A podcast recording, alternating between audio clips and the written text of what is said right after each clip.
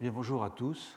Je suis heureux de retrouver euh, un public aussi nombreux après un an d'absence. Euh, c'est une période que j'ai mise à profit pour euh, beaucoup travailler en paix. Et vous verrez certains des résultats de ces recherches au cours du cours de cette année. Je vois que non seulement l'amphi est plein, mais on est obligé d'en ouvrir un deuxième, voire une troisième salle. Donc malheureusement, certains d'entre vous ne pourront pas me suivre in vivo, mais retransmis. Peut-être qu'on trouvera une solution à cette affluence qui n'est pas toujours facile à, prévoir avant le début euh, des cours. Alors, le cours de cette année est la première partie d'un cycle euh, que je souhaite consacrer à une reconceptualisation critique euh, de certaines des notions au moyen desquelles l'anthropologie a décrit et euh, analysé les euh, modalités et les institutions du vivre ensemble dans des collectifs non modernes. Il s'agit donc d'une refonte et d'un aggiornamento théorique des domaines de la vie sociale qui sont usuellement segmentés dans des rubriques spécialisées, telles celles qui traitent de l'organisation sociale, de l'organisation politique, voire de l'économie ou de la euh, religion.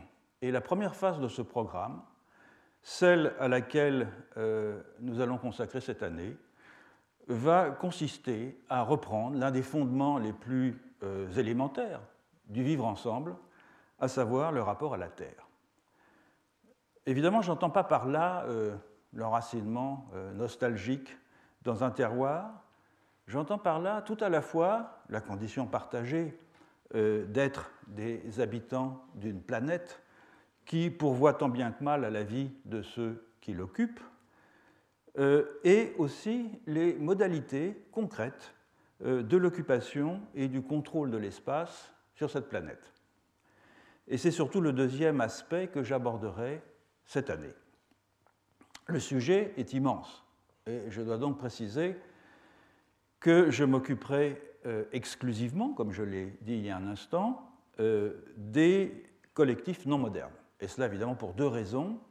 Euh, d'abord, naturellement pour des raisons de compétence, même si le champ couvert par un tel objet est immense. J'en ai par pratique professionnelle maintenant ancienne une connaissance moins mal assurée que celle que je peux avoir des pratiques juridiques et des pratiques politiques des modernes. Mais c'est aussi et surtout que, euh, tentant d'échapper à l'eurocentrisme des notions au moyen desquelles euh, le rapport à la Terre des collectifs non modernes a été euh, habituellement conçu par l'anthropologie, j'essayerai de puiser dans les ressources conceptuelles et les expériences de vie communes proposées par ces collectifs, les moyens même euh, d'échapper à la contingence historique des concepts anthropologiques et peut-être de reformuler ces concepts afin qu'ils puissent aussi s'appliquer au moderne. Nous nous occupons donc pour l'essentiel de ce que l'on appelle traditionnellement des territoires et de la façon dont ils sont habités, conçus, contrôlés, partagés, exploités et délimités. Une définition à la fois canonique et concise du territoire a été proposée il y a presque 40 ans par Maurice Godelier dans un excellent article de synthèse paru euh, dans euh, la revue La Pensée. L'article s'intitule Territoire et propriété dans quelques sociétés euh, précapitalistes, un article qui faisait le point sur ce que les anthropologues avaient mis en lumière au sujet de différentes formes d'appropriation du territoire, un article sur lequel j'aurai d'ailleurs l'occasion de revenir dans ce cours. Je mettrai dans quelques jours euh, sur le site euh, de la chaire la bibliographie complète des textes que je vais euh, utiliser et mentionner. Euh, je n'ai pas aujourd'hui de PowerPoint, mais euh, j'en utiliserai dans les leçons suivantes et en début de chaque leçon, j'afficherai euh, le, minimum en somme des, ressources bibliographiques que, j'ai utilisées. Et la totalité de la bibliographie sera accessible sur le site. Donc, le, dans, cet article auquel je viens de faire référence, Godelier donnait une, référence, donnait une, une définition euh, du euh, territoire, je le cite, on désigne par territoire une portion de la nature et donc de l'espace sur laquelle une société déterminée revendique et garantit à tout ou partie de ses membres des droits stables d'accès, de contrôle et d'usage portant sur tout ou partie des ressources qui s'y trouvent et qu'elle est désireuse et capable d'exploiter. Alors, je vais m'efforcer au cours de euh, cette année de complexifier la notion de territoire ainsi euh, entendue en mettant en évidence, à partir d'études de cas, trois caractéristiques que cette notion recouvre et que l'on tend euh, en général à négliger. D'abord, qu'un même espace physique peut être utilisé comme territoire par différents collectifs humains.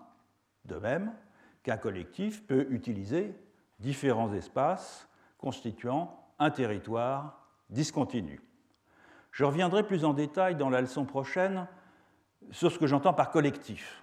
Mais à titre provisoire, je dirais donc simplement que c'est une association d'êtres, tantôt exclusivement humains, c'est ce qu'on appelle habituellement dans notre langage euh, une société, tantôt exclusivement non humains, correspondant par exemple euh, dans certains cas à ce que nous appelons d'ordinaire une espèce naturelle, tantôt, enfin, composé d'un mélange d'humains et de non-humains.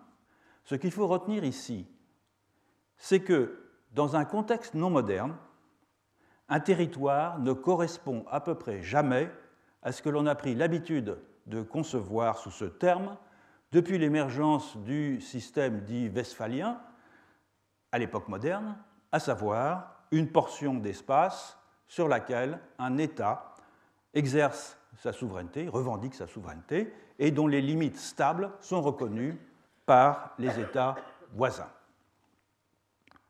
Le deuxième point que je souhaite euh, mettre en évidence est également euh, critique vis-à-vis euh, de l'eurocentrisme implicite sous lequel la notion de territoire est appréhendée. Il convient en effet de remettre en cause l'idée que l'appropriation collective de la terre permettrait de rendre compte du rapport au territoire dans les collectifs non modernes, tant cette notion d'appropriation est elle-même liée à la période moderne.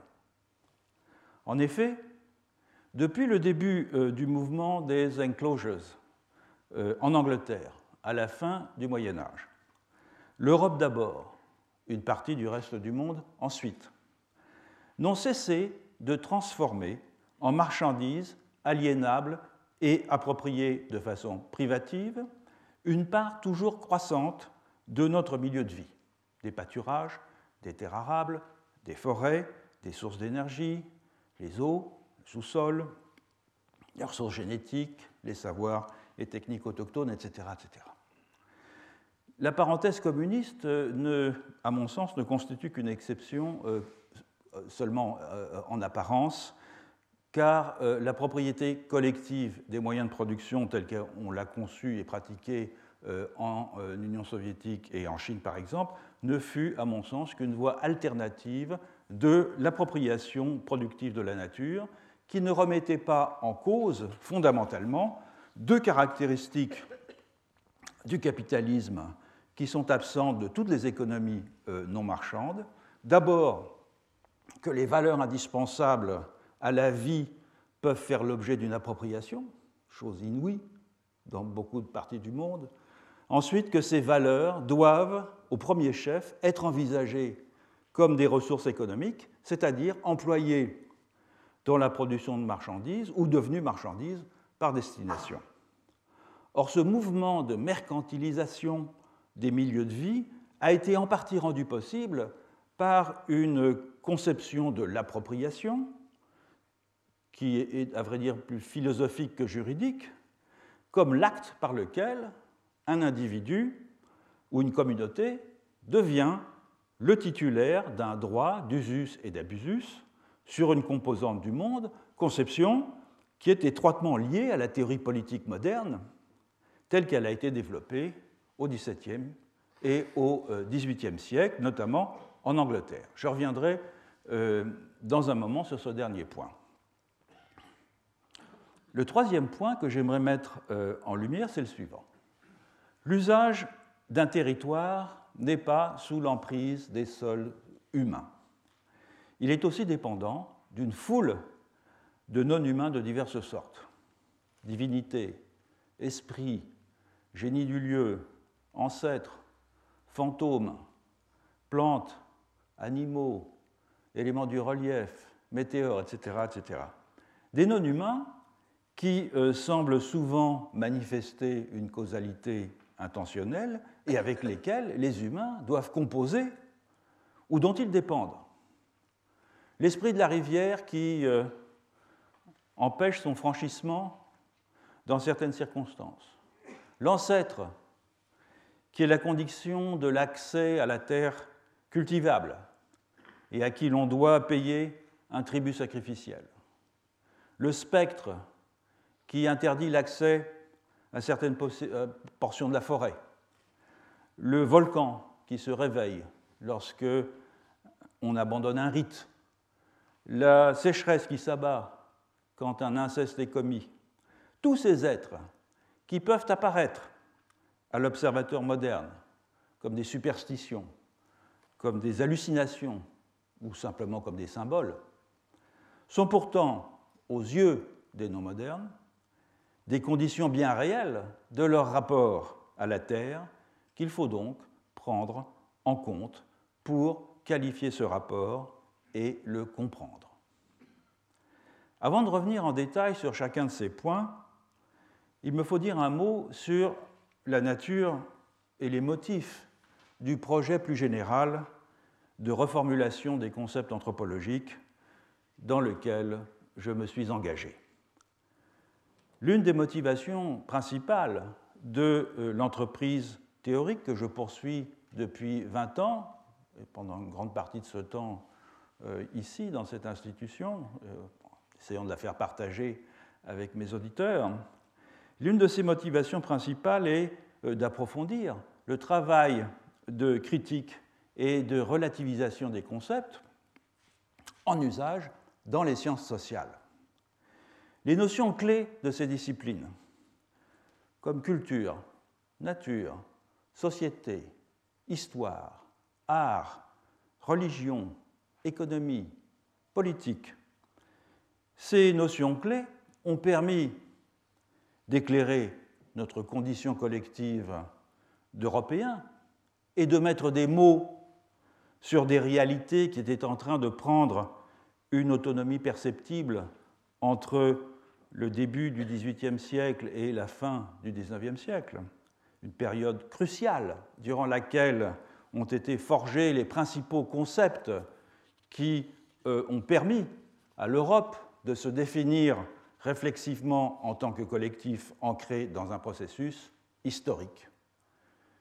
Ces concepts sont donc tout sauf transhistoriques. Ils sont le produit d'une histoire sociale et culturelle tout à fait singulière, que les historiens des sciences analysent d'ailleurs avec beaucoup de pertinence. Et cette histoire sociale et culturelle, c'est celle de cette euh, péninsule à l'extrême ouest du continent asiatique, que l'on a coutume d'appeler l'Occident. Ces concepts sont donc intrinsèquement liés au destin politique, sociopolitique de l'Europe euh, moderne, et ils ont ensuite été réemployés par les sciences sociales pour décrire et pour expliquer des sociétés non européennes, comme si leur validité descriptive était universelle. Or, cette conviction tranquille que nos sociétés pouvaient servir d'étalon quand je dis nos sociétés, c'est les sociétés européennes, je parle comme européen, pouvaient servir d'étalon pour qualifier toute forme d'association est en réalité liée à l'idéologie évolutionniste dominante dans cette période de formation des concepts des sciences sociales et qui voyait au fond tous les groupes humains comme euh, destinés à parcourir les mêmes étapes pour devenir peut-être un jour, et avec l'aide bien sûr de la colonisation, des sociétés analogues à celles que l'on trouvait en Europe, avec le même genre d'institutions, le même genre de découpage entre des instances économiques, politiques et idéologiques. Et en attendant, eh ces sociétés périphériques, elles n'en étaient que des ébauches malhabiles des sociétés européennes, mais où l'ethnologie pouvait néanmoins euh, discerner la forme encore diffuse de leur futur accomplissement. Donc la coloration euh, eurocentrique persistante des concepts employés par les sciences sociales montre bien que le principe du relativisme, qui avait été développé par l'ethnologie dès le début du XXe siècle, n'a pas été mené à son terme. Le relativisme entendu comme une méthode, bien sûr, et non comme une règle morale. Le relativisme entendu comme une méthode, eh bien, il consiste tout simplement à ne pas prendre les valeurs et les institutions de l'observateur comme modèle pour euh, étalonner les valeurs et les institutions de l'observé. Et l'ethnologie a fort efficacement suivi ce principe, notamment lorsqu'elle a euh, euh, décrit les systèmes de parenté et les formes d'organisation de la famille. Par exemple, la famille hétérosexuelle monogame européenne, organisée comme une unité économique et comme une unité de procréation, euh, et tout, évidemment, sauf un invariant anthropologique. C'est l'une des variantes possibles à l'intérieur d'un éventail très vaste de formules où varient le nombre et le sexe des conjoints, leur mode de résidence, la façon d'obtenir des enfants et le statut accordé à ces mêmes enfants. Les ethnologues ne traitent pas ces autres formules comme des déviations par rapport à une norme, mais comme autant de formes instituées permettant à des humains de s'associer pour subvenir à leurs besoins et pour produire une descendance. Or, ce principe du relativisme méthodologique fort bien employé dans des domaines comme la parenté, n'a pas été suivi jusqu'au bout. Il n'a pas été suivi jusqu'au bout, c'est-à-dire jusqu'à la remise en cause du dispositif général au sein duquel nos propres valeurs et institutions avaient pris forme. Et ce cadre général, c'est une ontologie qui nous est familière et que j'ai appelée, dans des travaux antérieurs, le naturalisme une ontologie où, contrairement à d'autres, il y a des sociétés, il y a de la nature, il y a une destinée historique, il y a des habitudes culturelles, il y a une séparation nette entre le social et l'économique, entre les choses et les personnes, ou entre la connaissance scientifique et la croyance religieuse. Et en faisant le constat du caractère historiquement contingent de cette ontologie euh, naturaliste, je ne me fais pas l'avocat d'un hyper-relativisme échevelé, comme on me l'a parfois reproché. J'ambitionne au contraire de mettre au point des outils analytiques qui possèdent, enfin, qui soient, euh, le plus euh, possible indemnes des particularismes historiques qui caractérisent actuellement les concepts des sciences sociales. Autrement dit, prendre un exemple que j'emploie souvent, des termes comme gravitation ou comme photosynthèse, ces termes, ils ont une validité universelle. Ce n'est pas du tout le cas de notions comme société, culture ou nature. C'est pour cela qu'il m'a semblé nécessaire de pousser plus loin la réflexion en, ne m'en tenant pas à la critique de telle ou telle notion du répertoire sociologique, et en remontant vers un niveau plus profond d'élaboration du monde commun. En l'occurrence, au niveau de la détection des régularités dans le monde, lesquelles, lorsqu'elles sont systématisées, ont pour effet de produire des formes de collectifs, des conceptions du sujet, des théories de l'action, qui sont euh, propres à de larges univers sociaux. Et en procédant de cette manière, je ne considère plus, comme il est d'usage dans les sciences sociales, les sociétés comme des réalités constituées, mais je cherche plutôt à comprendre comment apparaissent des collectifs singuliers dont certains se pensent comme des sociétés.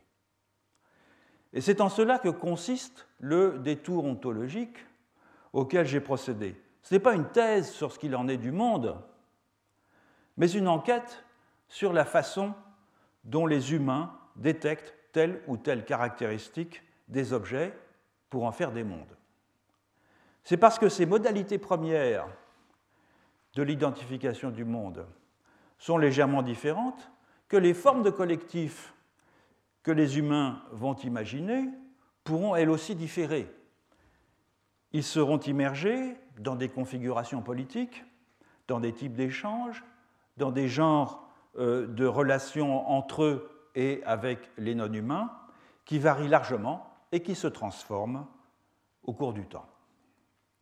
Mon ambition est donc de faire descendre à un niveau tout à fait élémentaire, si vous voulez, la visée critique des sciences sociales pour les rendre aptes à saisir la forme générale des interactions entre les êtres.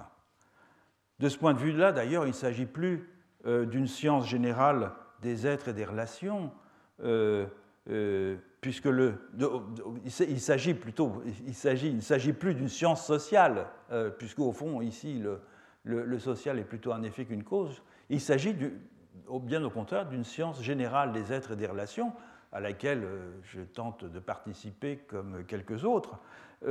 C'est une science encore à venir, hein, il faut bien le, concevoir, et à laquelle contribuerait autant l'anthropologie que euh, la philosophie, l'éthologie, euh, la sociologie, la psychologie, l'écologie, la cybernétique et bien sûr les sciences historiques.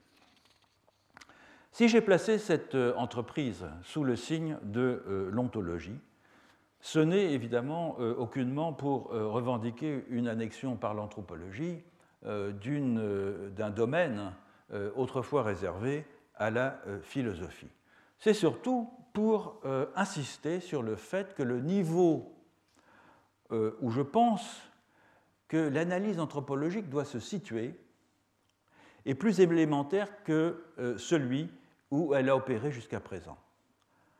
On ne peut pas expliquer le système des différences dans la manière proprement humaine d'habiter le monde en envisageant ces différences comme étant le produit, le seul produit dérivé de tel ou tel type d'institution, d'organisation économique, d'infrastructure technique, de régime de valeurs, de vision du monde, bref, de tous ces aspects des collectifs hypostasiés en instance par les sciences sociales afin euh, de mettre en évidence des déterminations.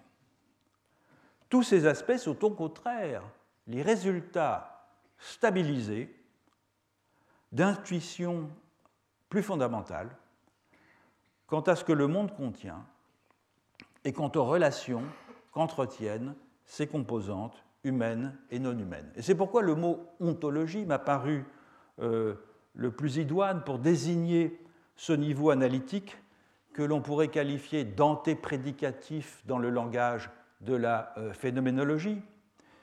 Et c'est pourquoi j'ai employé j'ai commencé à l'employer aussi, euh, parcimonieusement d'ailleurs, euh, il y a une vingtaine d'années. Donc si j'ai contribué à ce qu'on a appelé le tournant ontologique, et c'est une expression que moi-même je n'ai jamais utilisée, c'est par une sorte d'exigence d'hygiène conceptuelle. Il faut chercher les racines de la diversité des humains à un étage plus profond celui des différences dans les inférences de base qu'ils font en fonction des situations à propos des sortes d'êtres qui peuplent le monde et des façons dont ces êtres se lient. Et de là découlent les types de collectifs, de là découlent euh, non seulement, bien sûr, les types et, leurs formes de collectifs, mais aussi la nature de leur composition. De là découlent les formes de subjectivation et d'objectivation. Euh, de là découlent les régimes de temporalité et les formes de la figuration. De là découle, en fait, toute la richesse de la vie sociale et culturelle. Parmi les problématiques euh, anthropologiques qui sont le plus affectées par l'eurocentrisme, l'anthropologie politique figure au premier plan. Cette spécialité est née dans le contexte colonial et elle s'est donc euh, intéressée d'abord aux institutions politiques que l'on pouvait euh, identifier dans les sociétés soumises à la domination européenne. Dans ces situations de face à face, il s'agissait de reconnaître dans les sociétés dominées des équivalents de formes politiques européennes présentes ou passées, une royauté africaine, une chefferie mélanésienne, une organisation clanique, clan est un terme d'origine euh, européenne, c'est une unité sociale euh, écossaise, je vous rappelle, euh, un système aristocratique, etc. Et cela s'explique par le fait que la machine coloniale, à ses débuts, en tout cas, déniait à l'inverse toute complexité politique à ces sociétés et qu'il fallait donc pour les anthropologues aller à contre-courant euh, de ce discours euh, implicite de la domination. C'est une vieille affaire. Je rappelle que Tyler, qui est un des ancêtres de notre discipline, disait que tous les anthropologues sont des réformateurs. Mais dans le même temps, et c'est un paradoxe constitutif de l'anthropologie, celle-ci s'est euh, pratiquée en utilisant eh les courroies de transmission des administrations locales et donc dans une connivence de fait avec le système colonial. Il eût été impossible de faire autrement pour des raisons tout simplement pratiques. Plus tard, au moment de l'émancipation euh, des nations colonisées, on a eu tendance au contraire à euh, mettre en avant la capacité dont avaient fait preuve ces sociétés de subvertir l'ordre dominant et de lui opposer des contre-modèles efficaces. Or, la plupart des travaux d'anthropologie politique ont partagé l'idée commune selon laquelle les institutions euh, sociopolitiques observables dans euh, les sociétés non européennes sont chargées de régir les relations entre les humains sur le modèle de la société civile occidentale.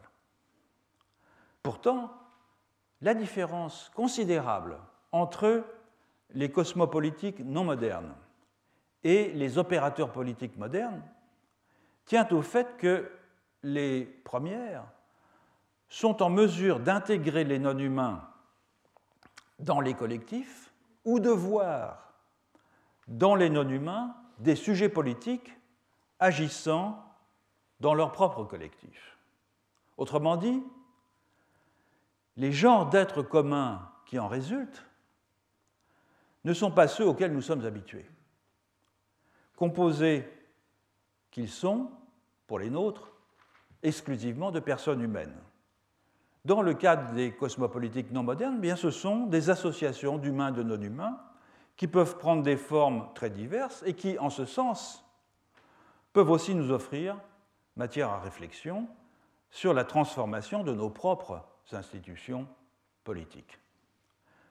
Par exemple, lorsque l'on regarde en quoi consiste en réalité ce que les anthropologues appellent un clan, ou tout autre groupe de filiation de même euh, nature,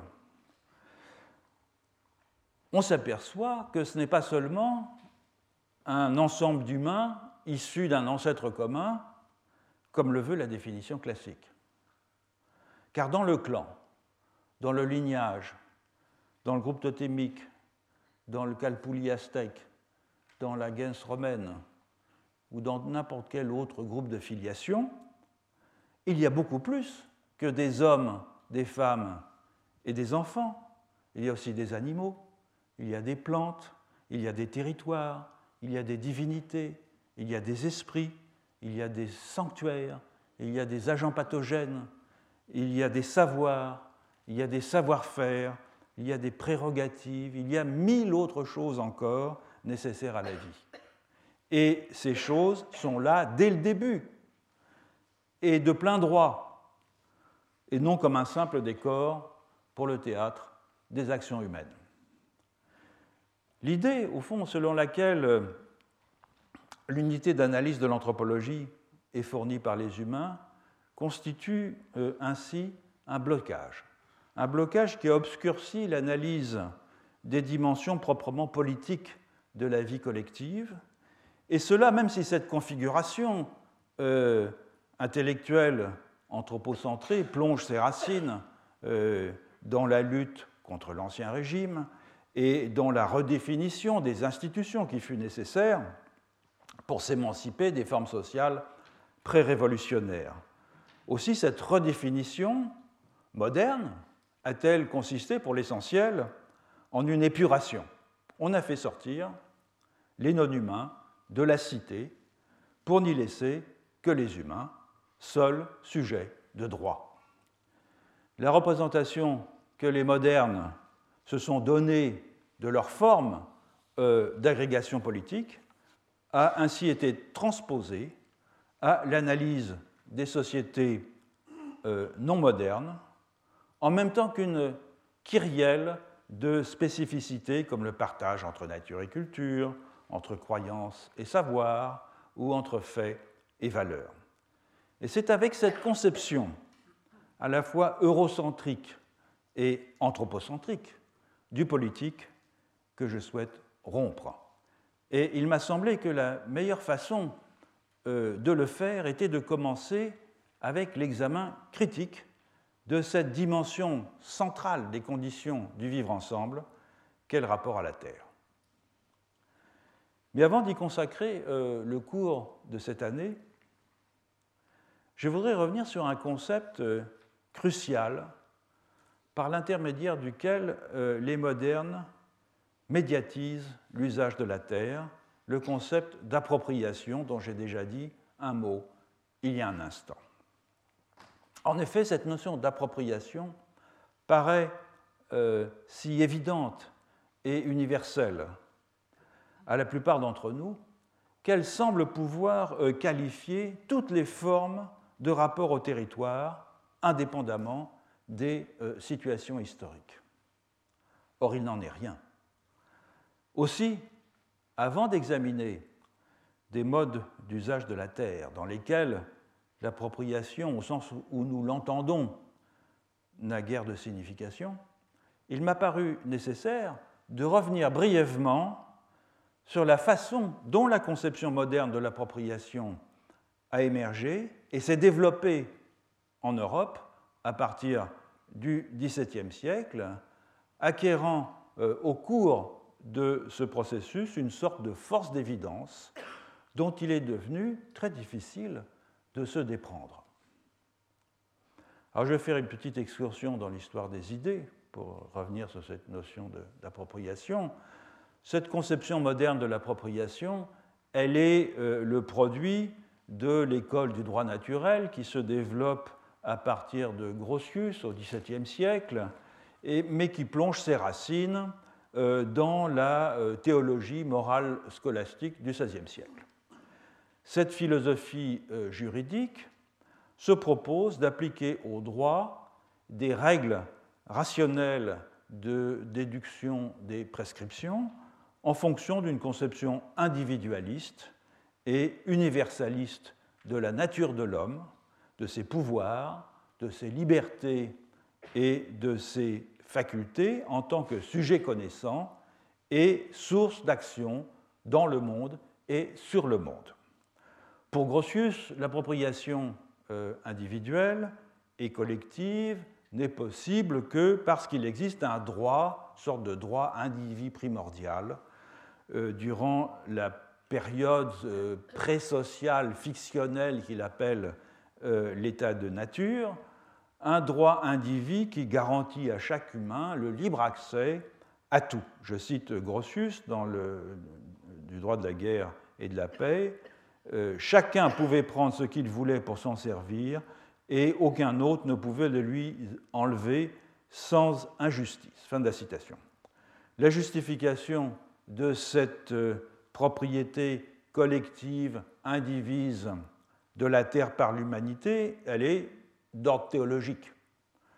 Dieu a donné aux humains et non aux autres créatures la propriété de la terre et de tout ce qui s'y trouve. Et la sortie de cet hypothétique état de nature, donc de cet hypothétique état de propriété indivise, se produit, c'est la théorie contractualiste, hein, grâce à un contrat collectif par lequel les euh, humains décident de former, je cite encore Grotius, un corps parfait de personnes libres qui sont jointes ensemble pour jouir précisément de leurs droits pour leur utilité commune. Fin de la citation.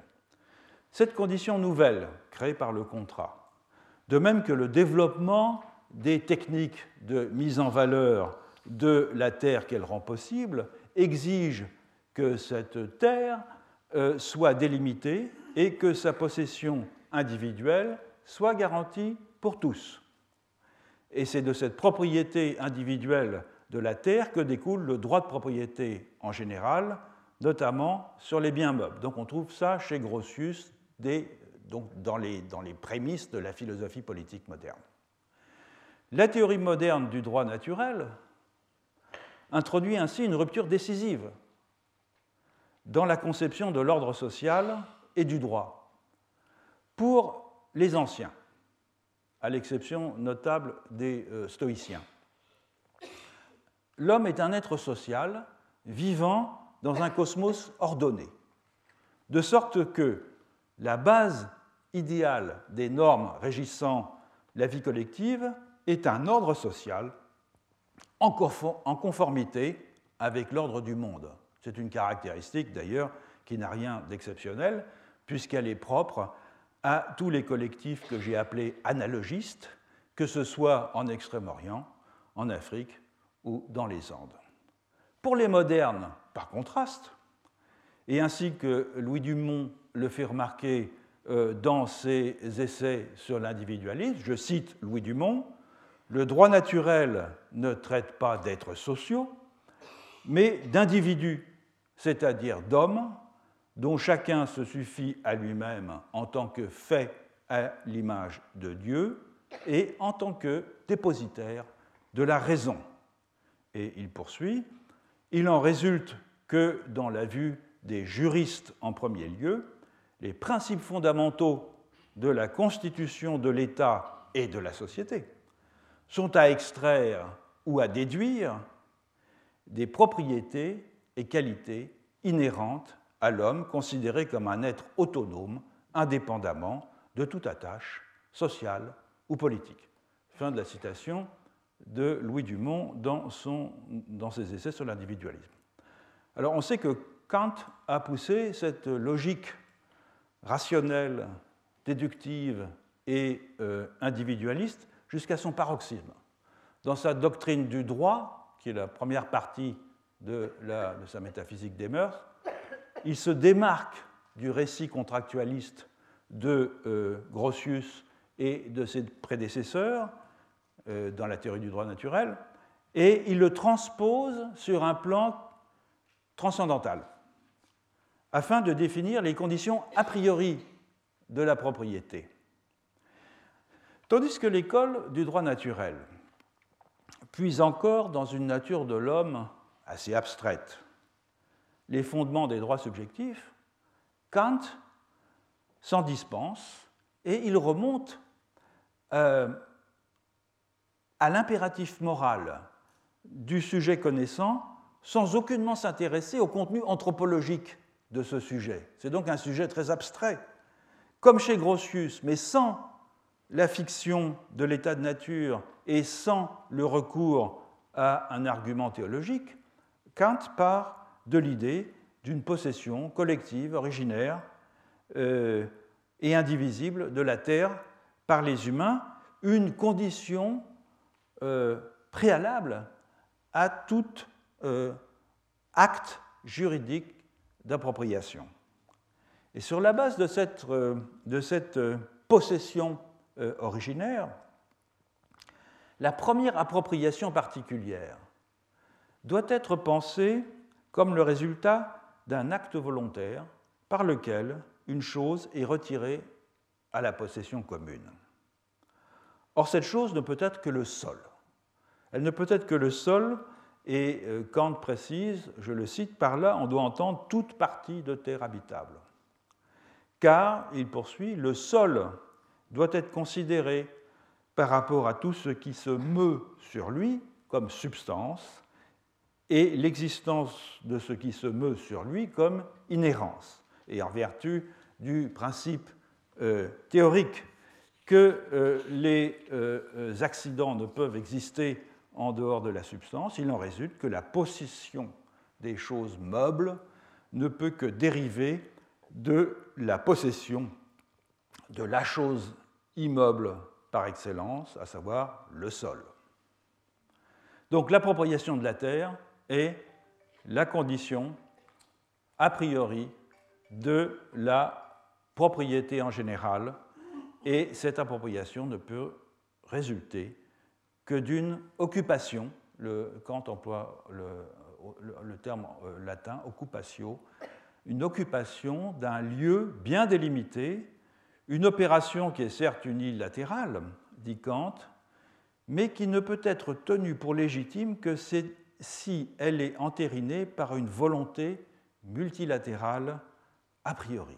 Qu'est-ce que c'est qu'une volonté multilatérale a priori? C'est une étrange formulation qui est d'un idéalisme presque délirant et qui est l'effet, au fond, des difficultés que Kant euh, rencontre du fait de son rejet du scénario contractualiste, euh, du scénario contractualiste de ses prédécesseurs, et dans lequel c'est la délégation de souveraineté par les humains coalisés euh, qui font de la naissance de la société civile et qui euh, légitiment la propriété. Faute de ce dispositif contractualiste, euh, la mutation de l'appropriation originelle indivise comme effet du libre arbitre d'un individu occupant un morceau de sol, cette mutation en une appropriation admise comme péremptoire, c'est-à-dire entérinée par la volonté euh, collective, cette mutation, le passage de euh, l'appropriation euh, originelle à l'appropriation légitime, ne peut pas procéder des stipulations d'une organisation étatique, car alors l'acquisition serait dérivée d'une institution et non plus une condition a priori. La mutation devient euh, l'effet de cette chose étonnante, à savoir la volonté unifiée de tous, je cite Kant, tacitement présupposée comme une condition indispensable. La volonté unifiée de tous, tacitement présupposée comme une condition indispensable. En somme, c'est l'idée que l'État euh, euh, préexiste à son actualisation et manifeste son pouvoir dans l'acte même d'occupation de la terre afin de le rendre cet acte légitime. Notons que Rousseau, à la même époque, se démarque de la tradition du droit naturel, mais d'une autre façon, euh, lorsqu'il pose que la Terre, c'est toujours la question de la Terre évidemment qui préoccupe tout le monde, lorsqu'il pose que la Terre originellement n'appartient à personne. Et euh, de ce fait, l'appropriation primitive est une spoliation, et une imposture, ainsi qu'il le déclare tout de go dans sa célèbre euh, apostrophe euh, du second discours. Vous avez tous en mémoire, je vous le rappelle, hein. le premier qui ayant enclos un terrain s'avisa de dire ceci est à moi, et trouva des gens assez simples pour le croire, fut le véritable fondateur de la société civile, que de crimes n'eût point épargné au genre humain. Celui qui, arrachant les pieux ou comblant le fossé, eût crié à ses semblables Gardez-vous d'écouter cet imposteur. Alors pourquoi est-ce une imposture? Parce que, poursuit-il, la formule est extrêmement connue, vous êtes perdu si vous oubliez que les fruits sont à tous et que la terre n'est à personne.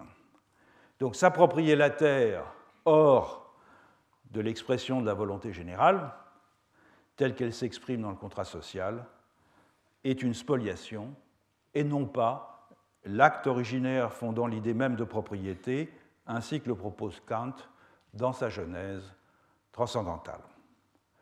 Pour revenir à Kant, il faut d'ailleurs souligner à quel point cette genèse idéale et formelle du droit à travers l'appropriation est, semble-t-il, très éloignée de la pratique effective du droit, en particulier du droit romain, même euh, si le cadre conceptuel du kantisme a exercé sur le droit romain au XIXe siècle une influence euh, très grande. Je m'aventure très loin de mes zones de compétences là. Je fais référence, euh, je me réfère à, un euh, juriste et historien du droit, euh, Michel Villet, qui, dans un commentaire acerbe de la doctrine du droit de Kant, reproche à Kant d'ignorer à peu près tout du droit romain. Il lui fait reproche, en effet, de penser que le droit euh, l'instrument et la condition euh, de la libre activité morale d'un point de vue strictement individualiste, et cela sous deux aspects. D'une part, celui de l'objectif du droit, qui est de sauvegarder les intérêts de la vertu individuelle. D'autre part, du point de vue de la source du droit, qui est de, est de euh, la, conscience morale euh, de euh, l'individu, sa raison pratique euh, subjective. Et donc Kant s'inscrit dans une tendance qu'il amplifie, qui est celle tout à la fois de l'école du droit naturel et des doctrines rationalistes de Hobbes à Hume, qui est de bâtir l'ordre juridique tout entier à partir d'un individu abstrait et naturellement libre à l'origine, source de l'ordre public et source de l'état de société. Or, le droit réel n'a pas affaire avec un individu abstrait et solitaire auquel on accède par la raison subjective, il a affaire avec des relations entre des individus et des groupes dont les intérêts doivent être préservés. Et ce décalage est manifeste dans la conception de la propriété. Pour Kant, le euh, droit de propriété, c'est la pierre angulaire du droit et l'acquisition de la terre découle de la prise de possession du sol par un individu. Or, cette théorie de l'occupation est en réalité euh, très différente de celle qu'on peut, toujours d'après Michel Villet, trouver dans les textes du droit romain qui définissent la propriété comme résultant d'un partage c'est-à-dire non d'un acte individuel unilatéral, mais d'une relation entre des individus sanctionnés par la loi, par la coutume ou par les tribunaux.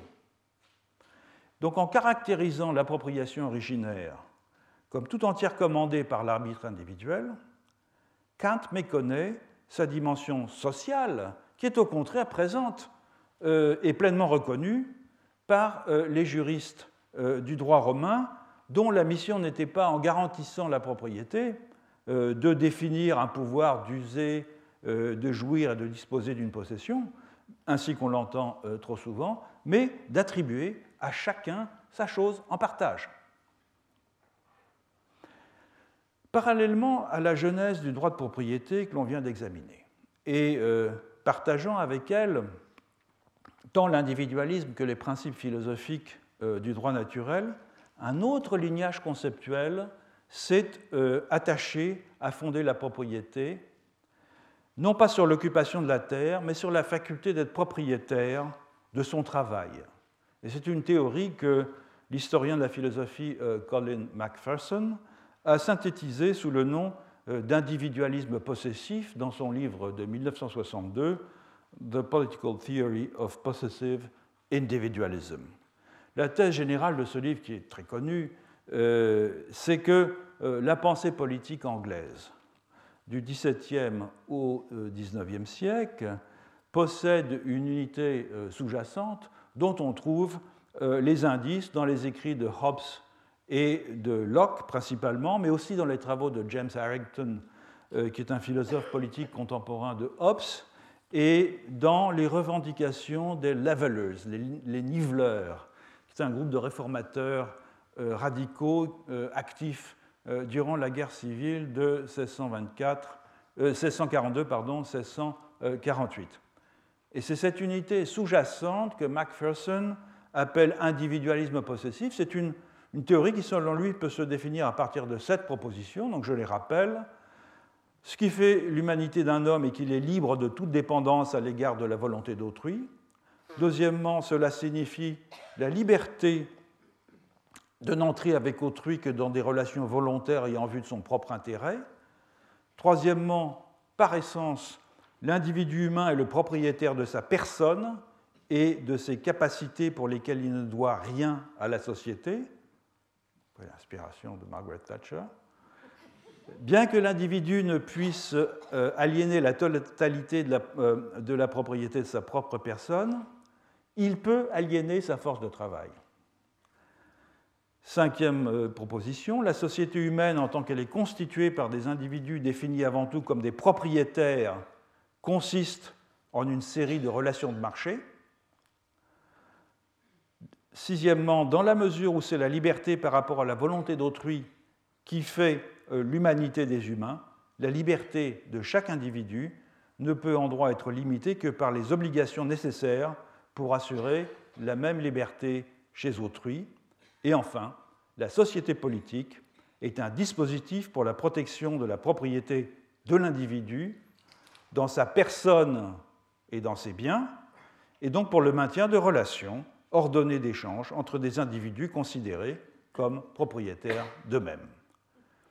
Ces axiomes de l'individualisme possessif sont le plus clairement euh, exprimés chez Hobbes, pour qui euh, l'essence de l'homme est bien euh, l'autonomie vis-à-vis de la volonté d'autrui et la propriété de soi-même, ce qui engendre un modèle de société dans lequel des individus possessifs, autonomes et désirants entrent euh, dans des relations d'échange marchands, lesquelles doivent être garanties par des règles politiques. De la sorte, ces règles politiques n'ont d'autre source que la nécessité de rendre possible le libre exercice des échanges entre propriétaires, sans qu'il soit nécessaire de faire appel au concept de justice, d'équité d'intention divine ou de droit naturel. À cet édifice que, euh, Hobbes euh, commence à, construire, Locke va rajouter un élément important qui est une théorie de l'appropriation, précisément. Sa position, constamment réaffirmée, selon laquelle la propriété de soi-même implique euh, une propriété de son travail et la possibilité de l'aliéner dans le salariat, pourvoit en effet les fondements de l'appropriation individuelle, car dire que le travail d'un humain lui appartient ne signifie pas simplement qu'il est libre de le vendre, cela signifie aussi que son travail et la productivité de ce travail sont des choses pour lesquelles, il ne doit rien à la société. Le travail, donc propriété absolue d'un humain, justifie ainsi l'appropriation en général et élimine les droits moraux de la société. Et la vision traditionnelle qui est encore présente dans le droit euh, romain, selon laquelle la propriété et le travail sont des fonctions sociales plutôt que des attributs de l'individu, et que la propriété induit euh, des obligations partagées, cette vision est ainsi radicalement remise en cause et ouvre la voie à la légitimation morale de l'appropriation capitaliste illimitée de tous les objets du monde comme marchandises. Bref, tant chez Kant que dans la théorie de l'individualisme possessif, l'individu est la clé de voûte des institutions sociales, en ce que les dispositions qu'on lui impute existent indépendamment et de façon préalable aux engagements sociaux dans lesquels elles peuvent s'exercer. La principale de ces dispositions, on l'a vu, euh, c'est celle qui rend possible les actes d'appropriation individuelle. De sorte que les doctrines philosophiques qui ont jeté les bases de la modernité politique l'ont fait en opérant une conjonction tout à fait inédite entre la théorie philosophique du sujet politique et le rôle de la propriété, notamment de la propriété de la terre, dans la définition des fondements de la liberté individuelle caractéristique des démocraties libérales. Cet héritage philosophique, qui demeure celui des démocraties contemporaines, constitue, à n'en pas douter, une grande nouveauté historique et une nouveauté récente, puisque avant que ne se dissémine cette théorie de l'individualisme, il était inconcevable, et cela le demeure dans bien des régions du monde, qu'un humain puisse être propriétaire de lui-même plutôt que d'être redevable de sa personne, en tout ou en partie, en tout cas à une instance extérieure et supérieure à lui-même, que celle-ci ait pour nom la société, l'Église, Dieu, un souverain, un clan, un lignage, une communauté religieuse ou un groupe totémique.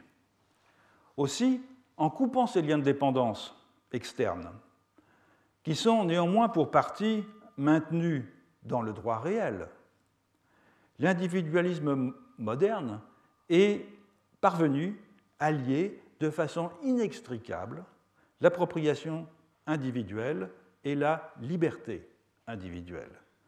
Alors j'ai beaucoup insisté, un peu longuement peut-être, sur euh, cette configuration, car l'on verra qu'elle n'a guère de sens pour ce qui est du rapport à la Terre des collectifs non modernes, ne serait-ce qu'en raison du fait que dans beaucoup de ces collectifs, notamment, c'est l'exemple qui vient immédiatement à l'esprit, dans les royautés non européennes, le pouvoir du souverain porte sur le contrôle des humains et jamais sur celui de la Terre.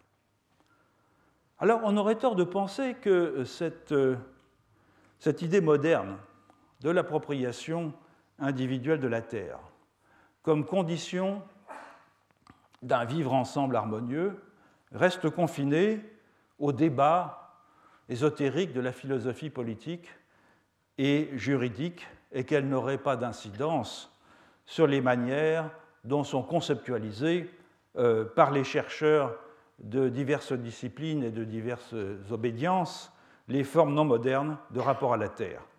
Mais c'est tout le contraire, c'est tout le contraire, et je n'en prendrai ici qu'un très bref exemple, euh, mais qui a fait couler beaucoup d'encre. C'est celui que l'on a appelé la tragédie des biens communs. Certains d'entre vous savent à quoi je fais référence. Dans euh, l'article qui a donné son nom euh, à cette expérience de pensée et qui fut publié en 1968 dans Science, Garrett Hardin, qui est un écologue, imaginait, et c'est un effort d'imagination, c'est une expérience de pensée, imaginait une communauté d'éleveurs utilisant un pré communal selon l'intérêt optimal de chacun d'entre eux, le résultat étant que la surexploitation euh, de la ressource du fait du surpâturage aboutissait à terme à sa disparition. Autrement dit, les intérêts individuels aboutissaient à la destruction d'un bien commun. Or, comme les ethnologues qui s'intéressent aux droits d'usage collectif dans les mondes euh, précapitalistes le savent bien, et comme la grande économiste Elinor Ostrom l'a brillamment montré dans son livre Governing the Commons de 1990, l'accès au bien commun est toujours réglé par des règles locales, euh, localement contraignantes, euh, qui visent à protéger la ressource au profit de tous. Alors il arrive certes que des euh, circonstances inattendues puissent perturber l'exercice de ces règles. Par exemple, des événements climatiques exceptionnels, ou bien, chose très importante, l'irruption d'un marché des biens de subsistance suite à la colonisation. C'est un phénomène qui s'est reproduit à maintes reprises tout autour du monde. Ou encore la prise de possession de la ressource par une minorité euh, euh, euh, par la force, à l'instar de ce qui s'est passé précisément dans le mouvement des enclosures au Royaume-Uni. Mais cela ne remet pas en cause le principe général que l'accès aux biens communs est toujours régulé. Donc la tragédie de Hardin est un mythe, car le problème des biens communs, ce n'est pas la propriété commune, c'est la définition des droits d'usage de cette propriété commune. C'est ce que nous aurons euh, amplement l'occasion de voir cette année. Alors, je vais conclure euh, la d'aujourd'hui en donnant quelques indications sur le cours. Il va être organisé euh, selon les modalités du rapport à la Terre qu'entretiennent des collectifs de diverses sortes, chaque modalité étant indexée euh, sur la nature des rapports entre humains et non humains peuplant l'espace qui leur sert à tous d'habitat et dont ils se servent. La première modalité qui sera examinée correspond des collectifs d'humains et de non-humains que l'on peut appeler encastrés. Encastrés en ce que ils ne possèdent pas de territoire en propre, mais ont l'usage de possession du territoire d'autres collectifs avec l'accord tacite ou explicite de ces derniers. C'est le cas notamment, mais pas seulement, euh, de collectifs nomades, notamment les pasteurs euh, itinérants, pour qui la terre n'est pas un espace appropriable, euh, mais le support de trajets à reproduire et parfois à inventer. Une deuxième modalité de l'occupation de l'espace est celle dans laquelle des collectifs d'humains et des collectifs de non-humains, physiquement séparés les uns des autres, mais conçus comme partageant des institutions analogues, coexistent dans un même espace, pas toujours sans conflit. Dans ce cas de figure, où l'on peut parler de collectifs, cohabitants, l'accès à la Terre se fait par accommodement, plus ou moins durable, entre les collectifs humains et les différents collectifs non humains et leurs représentants, notamment les animaux et les esprits. L'examen d'une euh, troisième modalité euh, complétera ce panorama, c'est celui des collectifs que l'on pourrait appeler distribués, en ce qu'ils réunissent dans un même espace et une même organisation segmentée une foule d'humains et de non-humains, généralement organisés de façon hiérarchique. Et dans cette modalité, il est commun qu'une distinction marquée existe entre, d'une part, des segments locaux, détenteurs des droits sur la Terre, du fait que, euh, euh, que certaines de leurs composantes sont originaires du lieu, des divinités ou des ancêtres par exemple, et d'autre part, un segment en quelque sorte en surplomb, euh, un lignage dynastique ou une aristocratie, qui est quant à lui détenteur de ce que l'on pourrait appeler des droits sur le fonctionnement du cosmos en général, et qui bénéficie de ce fait, de façon dérivée, de l'usage de ressources locales qui ne lui appartiennent pas euh, en propre. Alors, avant de commencer euh, l'examen de ces trois modalités d'usage de la Terre que je viens d'esquisser, euh, il me faudra revenir un moment sur ce que j'entends par collectif, car cette notion encore peu commune revêt une importance centrale à la fois dans l'entreprise de reconceptualisation anthropologique dans laquelle je me suis engagé et dans l'approche nouvelle des rapports à la Terre que j'aimerais promouvoir. Et c'est donc à l'éclaircissement de cette notion que sera consacrée la prochaine leçon.